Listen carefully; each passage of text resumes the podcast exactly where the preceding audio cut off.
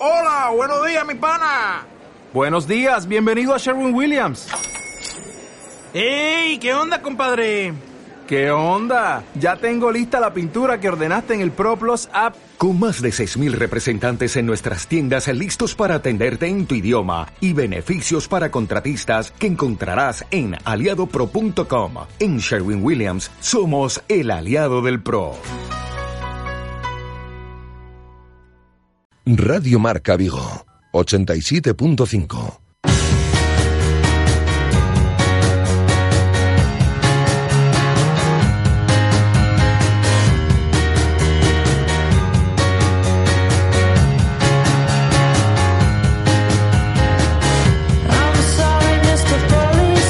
Rafa Valero.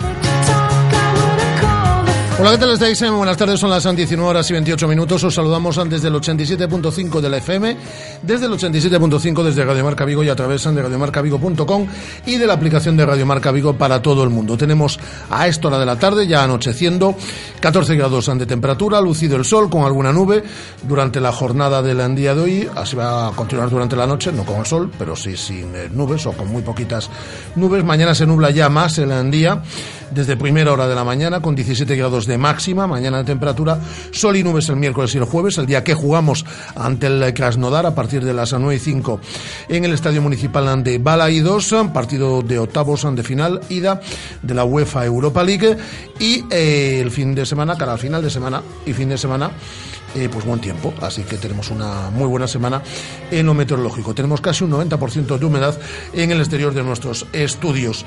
Ha entrenado esta mañana el Celta y las dos noticias tienen el nombre a modo de lesión. Una es la de Rubén en blanco, enésima lesión en estos dos últimos años para el meta de Moss. Ha recaído de su última lesión, el reto anterior será baja de cara a las dos o tres próximas semanas. Y Pablo El Tuco Hernández, que sufre una lesión muscular, el miércoles se le realizará una ecografía y es prácticamente imposible, por no decir imposible, que llegue al partido del próximo jueves de competición europea. Hola Guada, ¿qué tal? Muy buenas. Hola, muy bien. Y hoy ha hablado sobre estas dos lesiones el jefe de los servicios médicos del Celta, el doctor Juan José García Cota. Efectivamente, y lo explicaba así, incluyendo los tiempos estimados de baja para cada jugador. El Tuco tuvo una molestia en la, en la parte posterior de la pierna derecha y confirmamos que tenía una, una lesión estructural del sóleo. En, en teoría es una lesión de 10-12 días desde que se produjo y de cara al jueves tenemos dudas a ver de cómo va. En cuanto al tema de Rubén, eh, desde luego lo tomamos como una recaída de la lesión anterior y por eso vamos a tener que ser mucho más cautos. Creo que por lo menos dos, tres semanas vamos a tener que tenerlo fuera de las, de las convocatorias.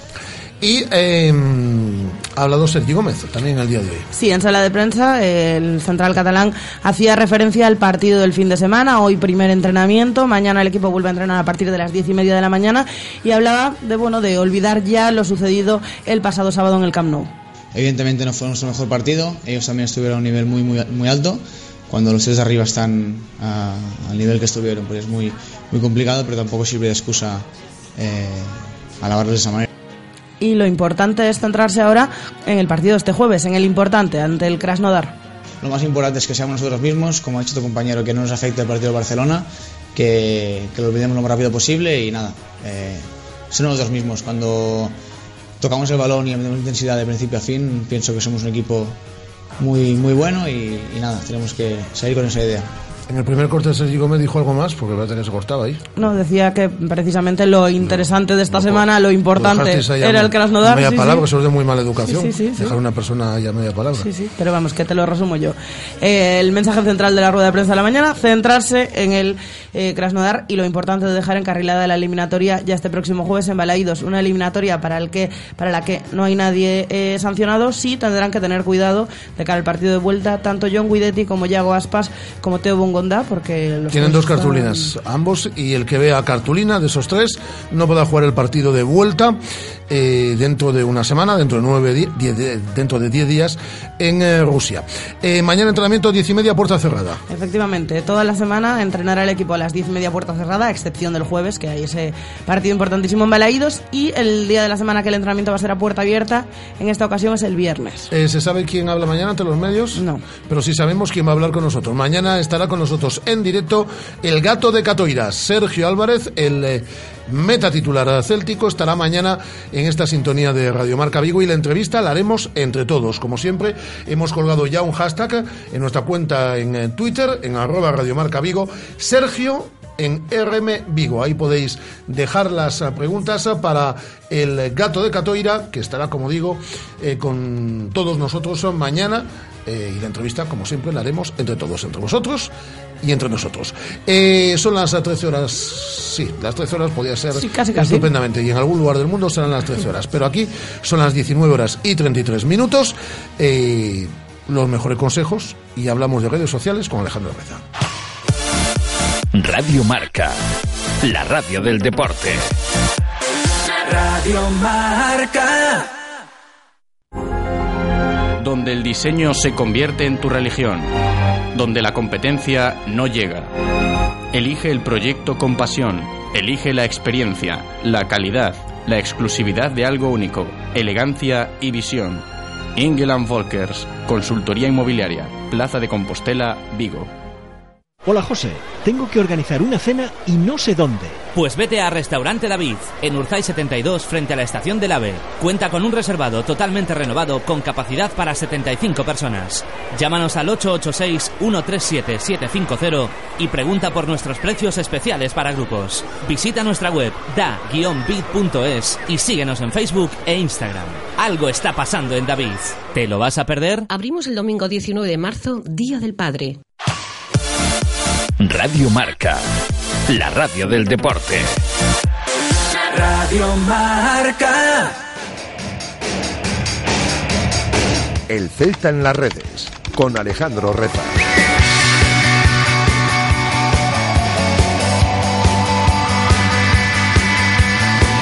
Alejandro Reza, director de noticias celta.com. ¿Qué tal? Muy buenas tardes.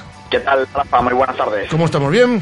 Pues muy bien, por aquí estamos. Bueno, pues vamos por partes, como siempre digo, como diría Jack el Destripador. Descalabro en Barcelona. Sí, empezamos por lo más reciente, que fue lo que pasó el eh, sábado en el Camp Nou. Por ejemplo, decía DBJ sobre ese 5-0 que le endosó el eh, equipo de Luis Enrique. El partido del Celta se resume en la jugada de Yago Aspas. Hay veces que no sale nada. Ánimo y a centrarse ya en la Europa League. David Lorenzo, que hablaba, como no, de Leo Messi, gran figura del partido, decía hoy cómo era de prever a Messi. Por tanto, al Barcelona le apetecía jugar. A partir de ahí, todo se complica. Eh, Fer González, el gran Gonce, decía, ¿cómo no vais a ser Messi o mejor del mundo? Tenin o Celta pode paralo. Eh, el balón, decía, las marcas del hombre al Celta eran una faena para un Barça deprimido, pero este Barça se las está comiendo una a una. Decía Gorka Bio, por ejemplo, naufragó la idea planteada y Messi hizo el resto. Ahora pensar en el jueves, eché de menos descanso para Aspas y Radoya. Jacob, usted decía el vídeo de Aspas luchando, presionando, driblando, desmarcándose y ofreciéndose en el 87 con 5-0, lo haría asignatura obligatoria en Amadroa. Y por último me quedo con un tweet que me gustó mucho de un ex celeste, pero un celeste de corazón como es Rafinha Alcántara, que eh, subía ayer una foto a Twitter con, eh, con Sergio Álvarez, una foto muy bonita, decía Irmán, mencionando al eh, gato de Catoira, eh, y bueno, recordando ese, ese abrazo que se dieron los dos al terminar el partido. Gato Catoira, titular del eh, Celta, eh, por méritos y también por las eh, múltiples lesiones de Rubén en Blanco. Jaime Latre, que pitó el eh, miércoles el partido ante el Español, también fue protagonista en las redes sociales esta última semana porque amargó un notable partido el Celta. Sí, el eh, colegiado y Yaguas fueron sobre todo los dos protagonistas y los dos nombres de los que más se habló durante ese Celta 2 Español 2. Sobre el último, sobre este último, sobre Lemoña, decía Abraham Romero, el mejor jugador español del momento, una estrella, don Yago Aspas, el Lemoña que recordemos marcó ese golazo de falta directa para ganar el 1-0. Carlos Carpi decía Yago Aspas, el mejor jugador de la liga fuera de los dos grandes. Pablo Carva decía, si alguien queriendo no pudo, fue el Celta, y no pudo queriendo porque Jaimito no ha querido dejarle, en clara referencia al colegiado. Borja Refojos sobre la actitud del Celta con 10 en esta segunda parte decía jugando más de 45 menos con uno menos y que el punto no sepa poco. Esta es la grandeza de este Celta. En la misma línea decía Antón que hoy en días como hoy es cuando más orgulloso estoy de mi equipo. Ilusionante final de temporada el que nos espera. Sobre la actuación arbitral, por ejemplo, decía el Coya, salgo de Baleidos y me voy directo a comisaría. Creo que el árbitro me ha robado la cartera, no la encuentro. Miguel Lago decía, en, en Gijón anulado un 1-2 legal. Hoy nos escamotean un penalti con 2-2. Parece que nos va a salir cara la cubierta de la Y decía Bryce Chains, con la nochecita que se ha marcado sabíamos que era imposible hacer algo. Citando a Yago Aspas, decía, Yago Aspas me representa. Desde esas declaraciones del Moañez al término del partido. Por cierto, ya que hablabas de Miguel Lago, mañana lanza su libro, su, su primer libro de humor, y va a estar con nosotros presentándolo, faltaría más. Eh, a partir de la una y media, entre otras muchísimas cosas, mañana Miguel Lago, habitual colaborador de esta radio, estará con nosotros, pero mañana no hablando de fútbol, sino hablando del libro que lanza mañana y que presenta el próximo día 31 en la ciudad de Vigo, en el Corte Inglés. Eh, la asistencia Baleidos toca fondo, tocó fondo, de hecho, en el partido ante el Español, tan solo 11.500 espectadores en las gradas del estadio de Balaidos. Sí, es un tema, es el de la asistencia que se viene ya comentando durante prácticamente toda la temporada, porque los números son bastante, bastante bajos, pero es cierto que tras esos 11.500, unos números prácticamente de segunda división, bueno, pues se abrió el, debate ¿no? en, redes sociales y la idea y la idea es prácticamente unánime, que los, esos números hay que mejorarlos. El problema es cómo, por ejemplo, decía Pablo Alonso, ridícula asistencia a Balaídos y números de segunda división, muy triste y da mucha pena ver tanto asiento libre. Carmen decía, hay gente que viene contra Madrid, pero no contra Español o Osasuna, porque no les da la gana y se hacen llamar celtistas. Sobráis. Álvaro Rodríguez decía, por ejemplo, más que cualquier resultado, cualquier árbitro de pacotilla, lo realmente triste de hoy ha sido ver a solo 11.000 personas en Balaídos. Gorka Gómez decía, ¿qué disculpa toca hoy? Los responsables del club deberían darle una vuelta. Y Juan Carlos Aure decía, este Celta se merece más que 11.000 aficionados en la grada, por mucho que sea miércoles o el horario sea muy malo. Y no llovía en la grada, ¿eh? el, eh, el miércoles pasado, damos fe. Eh, el sábado se pusieron por la mañana a la venta las localidades para el derby y, como no, hubo lío. Sí, eh, ya va también Un otro clásico. tema recurrente. Eh, es algo que tampoco el Celta acaba de darle solución. Esta vez sobre todo las críticas iban eh, a que había muy poca gente en, en las taquillas para la Había dos taquillas abiertas. Eh, exacto. Y que, bueno, sigue pareciendo un poco anacrónico eso de tener que ir a hacer cola a las 5 de la mañana y aún así te puedas quedar sin entrada en los tiempos en los que vivimos. Decía, por ejemplo, Álvaro Rodríguez, pareciéndome más razonable este sistema de premiar antes al abonado que al peñista que el anterior, tan difícil es reservar un cupo o venderlas por internet. Javier Enciso decía, para mí es un avance que sea el Celta el que ponga buses para oso derby y un retroceso que haya que hacer cola en vez de hacer un sorteo. Desde la Peña Terra Celeste decía, por ejemplo, la gente en la cola, algunos desde ayer a la noche. Nosotros aún sin entradas desde las 8 menos 5, pero solo dos taquillas abiertas. No hay derecho. Y decía Carmen Villuc, dos taquillas para entradas y una para buses. La cosa va lenta, así que paciencia. ¿Y el tuit de la semana?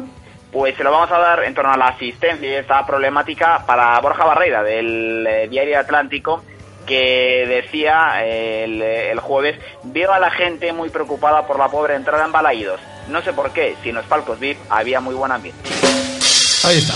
Eh, director de noticias en celta.com, Alejandro Reza. Hasta el próximo lunes. Hasta el próximo lunes, Rafa. Cuídate mucho. Abrimos nuestra ventana a la tertulia de Peñas como todos los lunes. Estás escuchando Radio Marca, la radio del deporte. Radio Marca. Reconócelo, amigo. Eres de Codere Apuestas. ¿Cómo te pone un golazo por la escuadra, eh? Tu canción, el himno de tu equipo. La mejor apuesta, la que ganas a tus colegas. ¿A que sí? ¿A qué eres de Codere Apuestas? Ven a nuestros locales y vive todos los partidos, todos los deportes y todas las apuestas en Codere Apuestas. ¿Quién se apunta? Ven a nuestro espacio de apuestas Codere en Bingo Royal del Grupo Comar en Avenida García Barbón 3436. Estás escuchando Radio Marca, la radio del deporte. Radio Marca.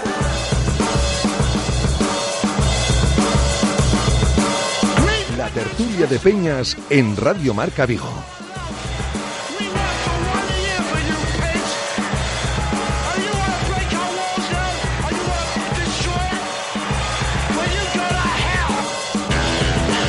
Como siempre que viene Miguel Lorenzo a esta, tertulia, le reciben sus amigos de Centolo, son de, de su peña. Non vos beso escoitando gran a Miguel en Radio Marca Vigo. Verbas sabias de hombre sabio. Así recibe eh, su peña a Miguel Lorenzo. Hola Miguel, ¿qué tal? Muy buenas. Hola, ¿qué tal? Y saludamos a la masa televisiva de nuestras tertulias, la, el rostro de eh, la afición del Celta en marca.com eh, con la previa todas las semanas y hay semanas que tiene que hacer doblete cuando hay dos partidos. Esta semana no tendrá que hacer eh, previa de cara al partido ante el Villarreal desde Carcamansa, sección en Vigo. Lola Lago, hola Lola, ¿qué tal? Muy buenas. Hola, ¿qué tal a todos? Y nuestro entrenador peñista, Pablo Alonso Pacheta, desde Irmandiños. Aquí vamos colocando a todo el mundo, como veis. Hola Pacheta, ¿qué tal? Muy buenas. Hola, buenas tardes. Además eh, le hemos metido un pequeño Pacheta- un pequeño atracón porque no estaba convocado hoy. para el día de hoy y le hemos dicho ahí a última hora que si podía eh, intervenir en la tertulia, por eso él que siempre está aquí en el estudio entra por teléfono. Sí vamos a hablar del partido contra el Barça, sí vamos a hablar fundamentalmente del partido contra el Krasnodar, pero eh, ya que tengo peñistas eh, y sufridores en esta tertulia, quiero eh, comenzar por temas muy relacionados con las peñas. En primer lugar, la pobre asistencia al estadio de Que yo creo que eso ya no es culpa de la lluvia ni del aparcamiento, porque esto pasa cuando hace sol, cuando el partido es un domingo por la tarde, cuando el partido es un miércoles por la noche, Cuando cuando, te estás jugando una semifinal de Copa. eh, el, el miércoles mm, era una hora, bueno, pues eh, quizás para, lo para, para los niños no, pero para el público más adulto no era mala hora, la de las nueve y media, y fueron 11.500 personas. Eh, al Celta se le ha pedido, lo hicimos el pasado lunes, en el último desayuno informativo que manteníamos con el presidente Carlos Mourinho, que había que hacer ejercicio de autocrítica por parte del club en torno a qué cosas el club también está haciendo mal en este asunto. Ya sabéis que la autocrítica no es eh, algo eh, que el Celta maneje con cierta soltura. Y me gustaría saber vuestra opinión, Lola, Miguel, eh, Pache, en torno a este a este asunto. La pobrísima, yo no diría pobre, la pobrísima asistencia ha ido descendiendo hasta en más de 3.000 aficionados, en más de 3.000 espectadores en los dos últimos años. ¿Qué pasa? Hasta tocar fondo con los 11.000 desde miércoles. ¿Qué que- pasa? ¿Por qué no va el público a Balaidos? Pues yo la verdad que no le encuentro mucha explicación, porque, o bueno, o- no sé si el club tiene que lanzar más promociones, si la gente solo va cuando viene Madrid, Barça y Deportivo La Coruña, o no sé, porque es lo que hacía referencia en la semifinal de Copa. Había menos gente que contra el Real Madrid en cuartos. Entonces, pues no sé, si la gente no, no está enganchada al equipo, pues tendríamos que buscar medidas. Y luego los datos que nos dan es que tenemos 22.000 abonados, por lo que hay 6, 7.000 que Eh, por que no van. sistema Y- y no una- van al fútbol. Y una necesidad eh, importante de ampliar palcos VIP. es el- Ah, eso sí, eso sí que están llenos. No todos pagando. ya. No todos pagando. No. Que nos digan que todo el mundo paga los palcos VIP, que no todos pagan el palco VIP. Miguel, No, no lo entiendo. O sea, hace cinco años cuando el equipo estaba para descender estaba el campo casi siempre lleno. Creo que hubiera siete llenos esa temporada. Y el equipo daba... Había partidos que daban pena, que era, era, bastante lamentable muchas veces ir a, ir a ver el, el equipo. O sea, ahora que estás jugando la UEFA, ahora que estás jugando... Oye, que juegas un fútbol bonito, vistoso, que... Que joder, casi nos metemos en final de Copa. Y, o sea, que, que la gente deje de ir a Balaídos, bueno, pues cada uno con su dinero hace lo que quiere, pero es un poquito confuso, desde luego. ¿por qué la gente se está desenganchando, Pache?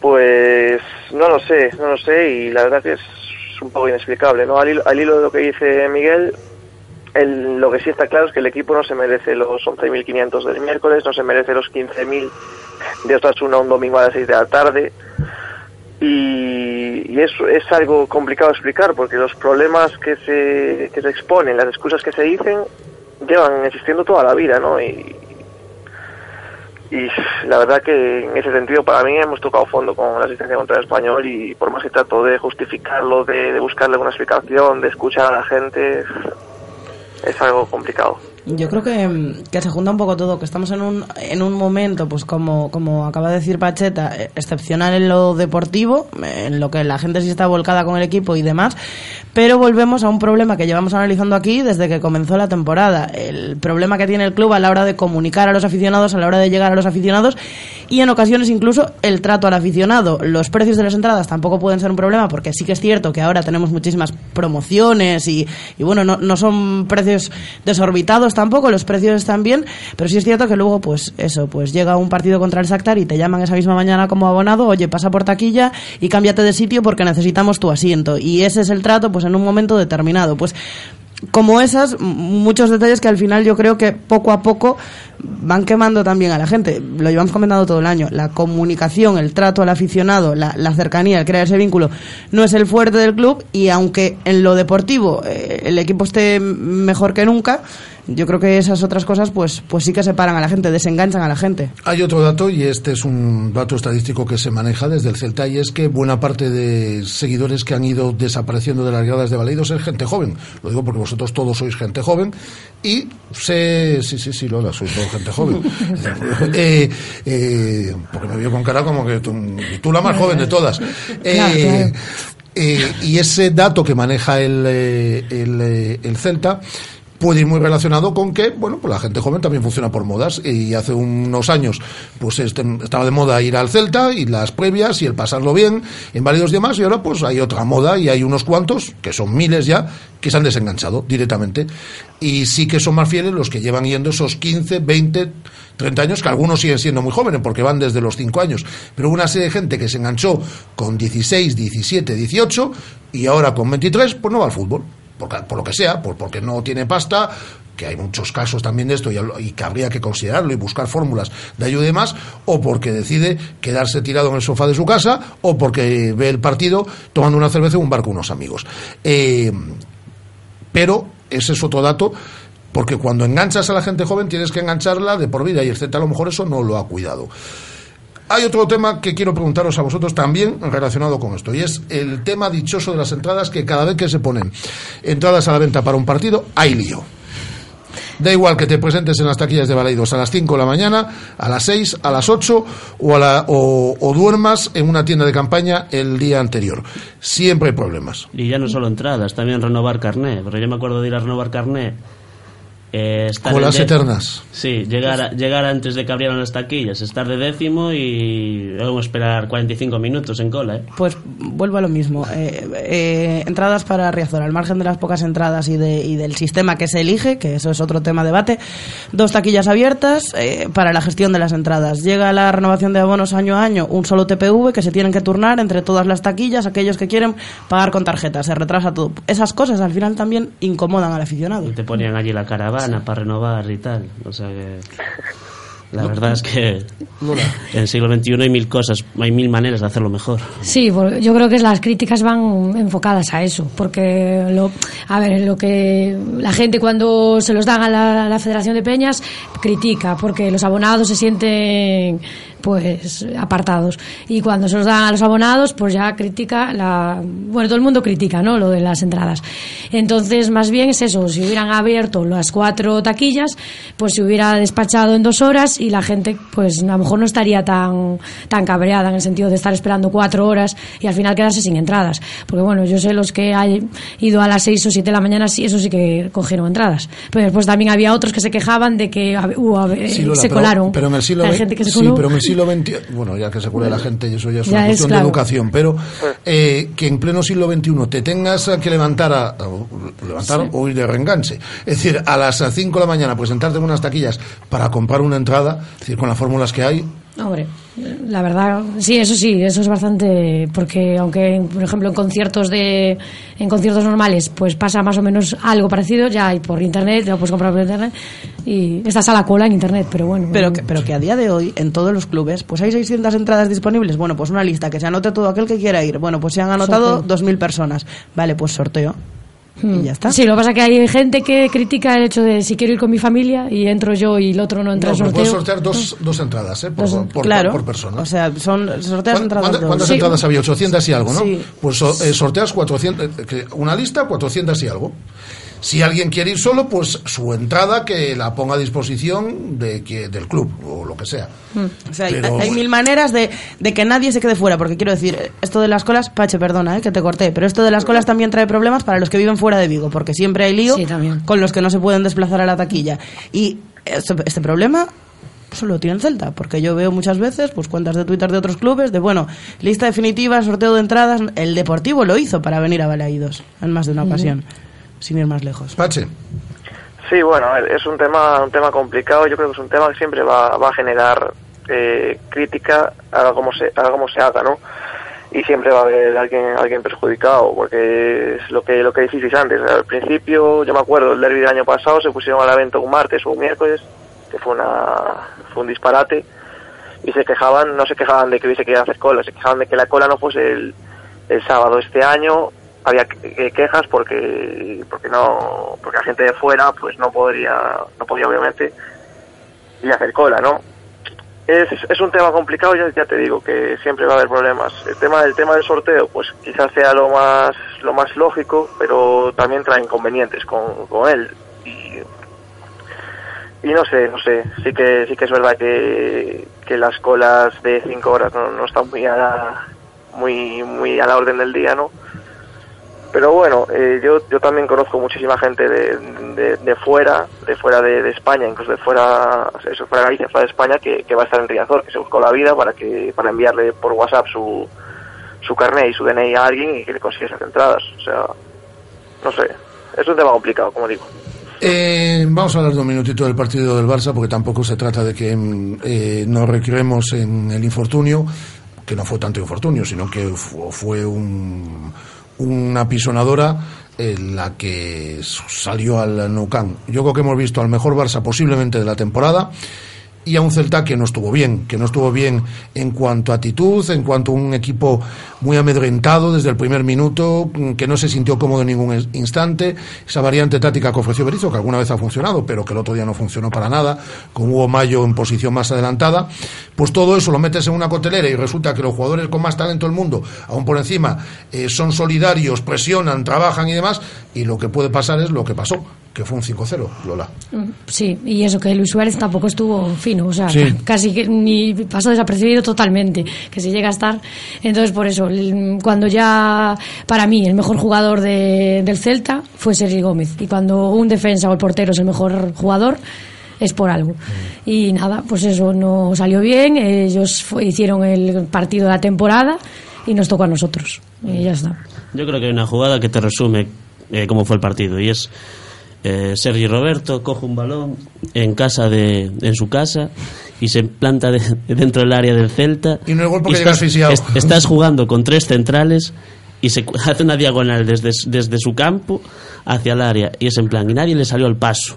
O sea hasta hasta que llegó al área nadie le salió al paso. Eso te, te dice o sea estás jugando con cinco defensas y con, o sea con tres centrales y quién quién quién coño está defendiendo porque algo Pues, te pasa voy a decir una cosa, Miguel. En el gol de Messi tan alabado, tan ensalzado y demás, a mí El me parece, me parece más golazo el de Neymar, por ejemplo. Es decir, que el de Messi, porque en el, en el de Messi salen tres jugadores al paso, ¿eh? Y Ah, ninguno sí, es capaz sí, de sí, frenarlo sí. tampoco. Sí, sí, no, sí. Que sí, que es un señor gol, pero que salen tres No, jugadores y nadie lo yo frena. te digo la de Sergi Roberto porque al no ser gol Sí, sí, sí, no. eh, a lo mejor se le da menos importancia pero es en plan que, hizo- que, que se, fue eso, se largó los es- 100 metros es- lisos y el balón no entra Sí, sí, porque sí. llega asfixiado, únicamente. Sí, porque llegó asfixiado y- o porque, porque, es, porque es Roberto y no es Neymar o no es Ya. Messi. Es, ¿no? Pache, poco que Sí. rescatar, ¿no? Sí, bueno, eh, es un partido que se notó que, que el Barcelona nos tenía ganas, nos tenía ganas porque ya son, son muchos años muriendo el polvo contra nosotros, ¿no?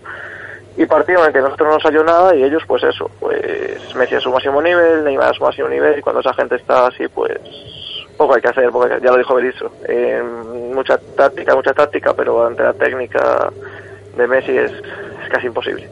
También os digo que si me dices que de ahora en adelante firmes todas las temporadas de 6 puntos contra el Barça, 3 y 3, Desde yo, luego. yo tampoco te digo que no, vamos. Yo lo firmo. Ha, sido sí. igual todas las temporadas. Una victoria y una derrota. Una victoria y una derrota. Una victoria y una derrota. Bueno, pues y, yo, cua- y cuando el rival está en superior, jódete y eh, piensa ya en el partido siguiente. ¿Qué, qué le vas a hacer? Exacto, borrón y cuenta nueva. Y el partido siguiente, como decís, es el del próximo jueves ante el Krasnodar. Estamos ante una nueva oportunidad por cuarta vez en nuestra historia de meternos en unos cuartos de final de Europa League. Si no nos enchufamos ahora, digo aficionados, el, equipo estoy seguro que así será, pero si no nos enchufamos ahora, no nos vamos a enchufar nunca. ¿eh? En una eliminatoria que todo el mundo coincide es igualadísima. Por cierto, ellos vienen sin Smolov, su mejor jugador y su máximo goleador. Y tener muy en cuenta lo que dijo hoy Sergi Gómez, eh, igualadísima, y el Celta aprendió dicen desde el vestuario, y mucho de la eliminatoria contra el Alavés, de llegar al partido eh, viéndose de alguna manera en la final por venir de ganar al Real Madrid, es decir, que ahora no por venir de, de ganar ante un Shakhtar... No, eh, pero eh, eh, yo creo que ante el Alavés éramos favoritos, no favoritísimos, se diga lo que se diga, por nivel de equipo y por todo, y aquí no somos favoritos. Es decir, a esto yo creo que es una eliminatoria al 50%. En Europa el Celta, Guada, pero no, sí no puede pero ser sí es- favorito porque llevamos pero- 10 años sí, sin sí, sí, jugar. pero sí es un rival más asequible de lo que lo fue el Shakhtar, Pues de sí, primeras, porque Shakhtar era el uno de los que claro. a priori iba a pelear por el título y el Krasnodar no. Por eso mismo. Pero bueno, también tenemos una baja importante que para mí yo estoy preocupada por eso. ¿Por el Tucu? Por el Tucu. Ya lo noté en el del Barça y, y ahora, bueno, que da igual, a lo mejor está él y no pasa, es- pasa, lo, pasa lo mismo porque, vamos, el Barça salió a, a piñón. Pero mm, el Tucu para ese partido y sobre todo en casa porque habría que ir eh, a por goles y llevar una ventaja un poco... eh, no hacerlo como ni contra el Aleves ni contra el Sarta, o sea, ir a por el partido. Al igual que creo que, que, que si quedamos eliminados contra Alavés fue porque de aquí nos fuimos con un 0-0, creo que de aquí va a ser lo mismo. Si te vas de aquí con un 0-0, allá no cuentes con, con, con milagros tampoco. Bueno, puede pasarte otra vez lo del Sartak, pero no va a pasar siempre. Sí. ¿cómo lo ves? Bueno, yo el Kras- el Krasnodar por, por lo que sé de ellos es un equipo que nos viene que nos viene bastante bien y aparte que llegan aquí a Vigo no solo con Smolov sino con tres bajas de titulares más, o sea creo que el jueves tenemos que dar un golpe encima de la mesa y, y encarrilar mucho la eliminatoria y, y creo que así va a ser. Una última pregunta y tenemos un minuto para ello. ¿Os sorprende lo que está pasando con Rubén? Eh, ¿Lesión tras lesión en estos dos últimos años? No, hombre, a mí la verdad es que sí, porque es raro. Aparte es un, es un chaval joven y si fuese, pues eso, por lances del juego o lo que sea, pues vale, pero son lesiones, la verdad, Musculares todas. musculares todas y es... Hombre, yo estoy más... eh, o sea, que, que Rubén también venía haciéndolo muy bien, pero bueno, estoy segura con, con Sergio, ¿no? Pero el no tener un segundo portero ahí de garantías es un poco, la verdad. Las comparaciones son odiosas, pero mira, Senjo, 26 años y cuatro operaciones de rodilla ya. Pero es distinto, ¿eh? Estos son lesiones musculares todas. Ya, ya, ya, pero, o sea, que las lesiones, eso es cuestión de mala suerte la mayoría de las veces, o sea, no es... Pache, en 20 segundos. Sí, nada, eh, nada, destacar la mala suerte de Rubén, que siempre que se que parece que se va a afianzar con el puesto, pues siempre hay, hay algo que le, que le trastoca y, y mandarle ánimo desde aquí. Miguel Lorenzo, muchas gracias. Eh, Lola Lago, muchas gracias. Nada, saludos. Y Pablo Alonso Pacheta, muchas gracias. ¿eh? Gracias a vosotros. Eh, ya te cortaron el micro, Guada. Eh, es que está Andrés hoy de técnico y además está muy oscuro ahí en el estudio y la libreta no la ve. Eh, y a ti, Guada, hasta mañana. Hasta Andrés, mañana. hasta mañana. Volvemos mañana a partir de la una del mediodía con- con muchas cosas que contaros. Pero como siempre, la radio sigue. Un placer. Adiós.